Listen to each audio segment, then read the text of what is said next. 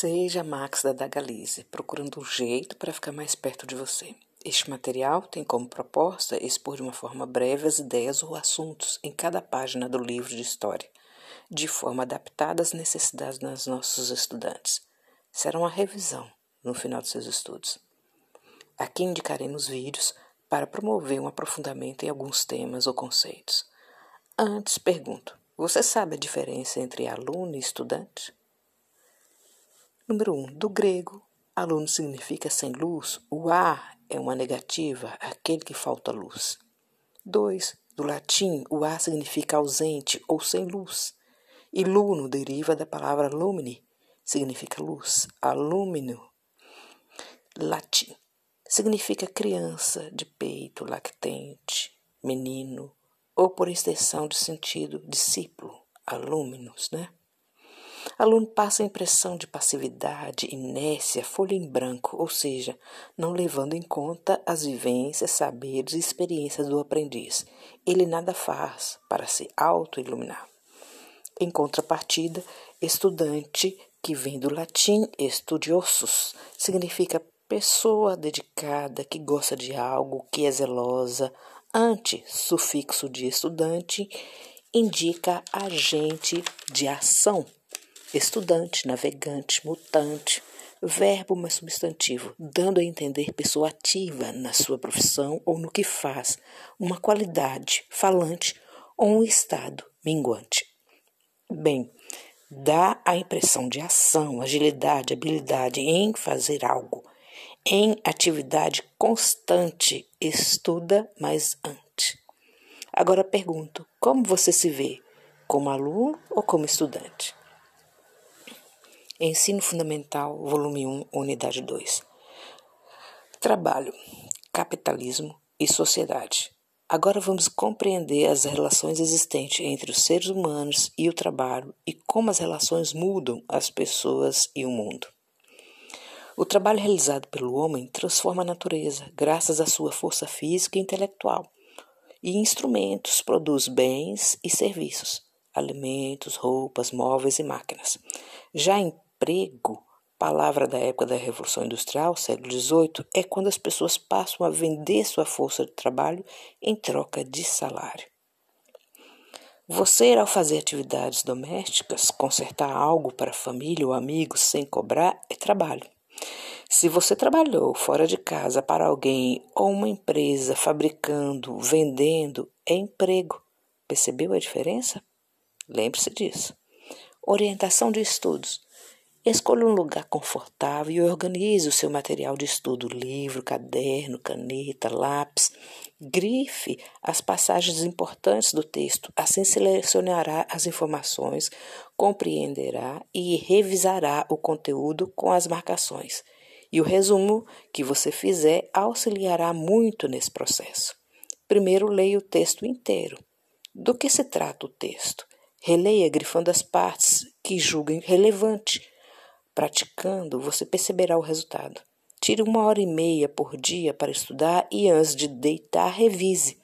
Para a memória de longo prazo, isso faz diferença, diz o professor Pierre Luigi. Página 40. O trabalho humano.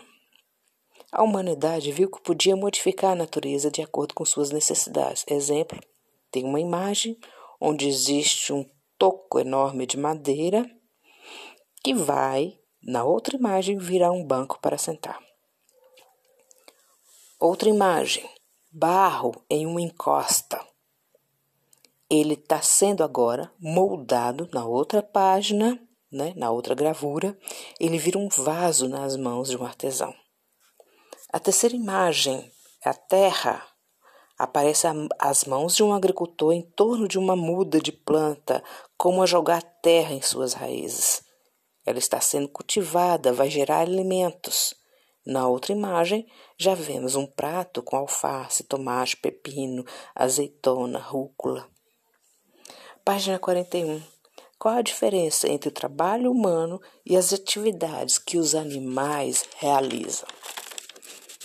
Animais atendem às suas necessidades de sobrevivência, como caçar, proteger os seus filhotes, fugir. Os seres humanos e suas necessidades se modificam ao longo da história, e a mola propulsora é o trabalho, uma ação consciente e planejada, e a natureza é transformadora para atender suas necessidades, visto que o homem a transformou, é claro, né? Já fomos nômades, andarilhos, errantes pelo mundo, sem moradia fixa. Percebeu o significado da palavra? No máximo, cavernas, por breve período. Vivíamos de caçar, pescar, coletar alimentos e, para tanto, confeccionamos machadinha de pedra para caça e defesa. Dos ossos dos animais fizemos ponta de flecha, anzol, sem cavernas, passamos a construir moradias temporárias. Usamos galhos de árvores e, quando escasseava o alimento da região que estávamos, procurávamos outra mais abastecida. Inteligentemente, construímos ferramentas, instrumentos e equipamentos para realizar tarefas mais difíceis. São os meios de trabalho. Isso nos sobrepõe aos animais. Nós levamos para onde vamos as nossas ferramentas, os animais não. Página 42. Para o trabalho, precisamos de meios de trabalho, que nós falamos anteriormente, equipamentos, ferramentas. Imagem. Tem uma imagem com quatro tratores enormes trabalhando na terra. Isto mostra o nosso meio de trabalho. Força de trabalho, capacidade física, intelectual, transforma algo em produto tem uma imagem, uma paisagem rural, homens coletam plantas e colocam em caixas de madeira. Ao longe, um caminhão aguarda a chegada dos produtos e mais caixas vazias do lado do caminhão. Página 43. Meios de produto originais. Tudo que está na natureza, água, madeira, peixe, terra, e não foi transformado pelo homem em cadeira ou algo parecido. Exemplo, a lenha, se ela for para a fogueira, é um meio de produto original. Se a lenha ou troncos for para transformar em um banco ou em banco, é matéria-prima. Objetos de trabalho, a lenha ou madeira, ou seja, a matéria-prima, será transformada pelos meios de trabalho que são as ferramentas, equipamentos. Agora, objetos de trabalho, que é a matéria-prima, mais meios de trabalho, instrumentos e as estruturas para fazer o produto, juntos formam os meios de produção, tá? Objetos de trabalho mais meios de trabalho, meios de produção. A produção se realiza através da força humana, que é o meio de trabalho.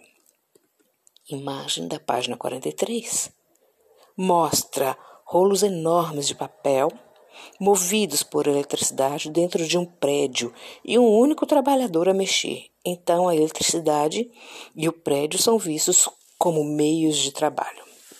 Observação: quanto mais complexa a produção, mais meios de trabalho são utilizados, digo, ferramentas, instrumentos. Página 44, exercício. Página 45, hora da checagem dos exercícios, gabarito. Então, tá tudo lá. Página 46, o capitalismo. É um sistema econômico ou modo de produção, pois organiza a produção e o trabalho. Origem, aqui diz século XVI na Europa Ocidental, cujas características básicas é transformar tudo em bens, produtos e serviços que são vendidos, comprados e tendo preço é mercadoria e deve gerar lucro. Se algo é produzido, um produto ou serviço, sem preço e sem vender, não é mercadoria. Nossa sociedade, tudo é trocado por dinheiro. O trabalhador precisa de remuneração para comprar o que precisa para viver, na melhor das hipóteses. Isso na página 47. Em relação ao trabalho, Capitalismo é uma sociedade dividida em duas classes: burguesia, capitalista ou empregador, e proletariado, trabalhadores ou empregados. Os capitalistas possuem os meios de produção para produzir mercadoria. São os responsáveis pela acumulação de riquezas na sociedade capitalista. Os trabalhadores, proletariado, têm um único recurso, que é a força de trabalho, física ou intelectual. A produção é em larga escala e graças à exploração dos trabalhadores, que por vender sua força de trabalho recebem um salário. Quais são as funções sociais do sistema capitalista? Produção, circulação, consumo da riqueza e o motor do capitalismo é o lucro. E a empresa privada é a unidade básica responsável por gerar lucro. Para não perder seu lucro, patrocínios e eventos financiados pela empresa serão ou são cancelados. Motivo que pode levar à falência as empresas. Se a dificuldade de gerar lucros atingir maior parte das empresas, serão usadas estratégias dos capitalistas ou empresários para recuperar a lucratividade, redução de custos, demissão de funcionários, mudança de cidade ou país, alteração na tecnologia, que na maioria das vezes significa substituir trabalhador. Observação: assista História Volume 1 Capitalismo, o mundo das mercadorias. Página 48. Como seria a sociedade organizada de acordo com os interesses dos trabalhadores? A sociedade continuaria capitalista? Uma sociedade sem demissão em massa, nem baixos salários, estratégias que geram lucro para as empresas dariam certo? Vídeo indicado: Tudo é negócio.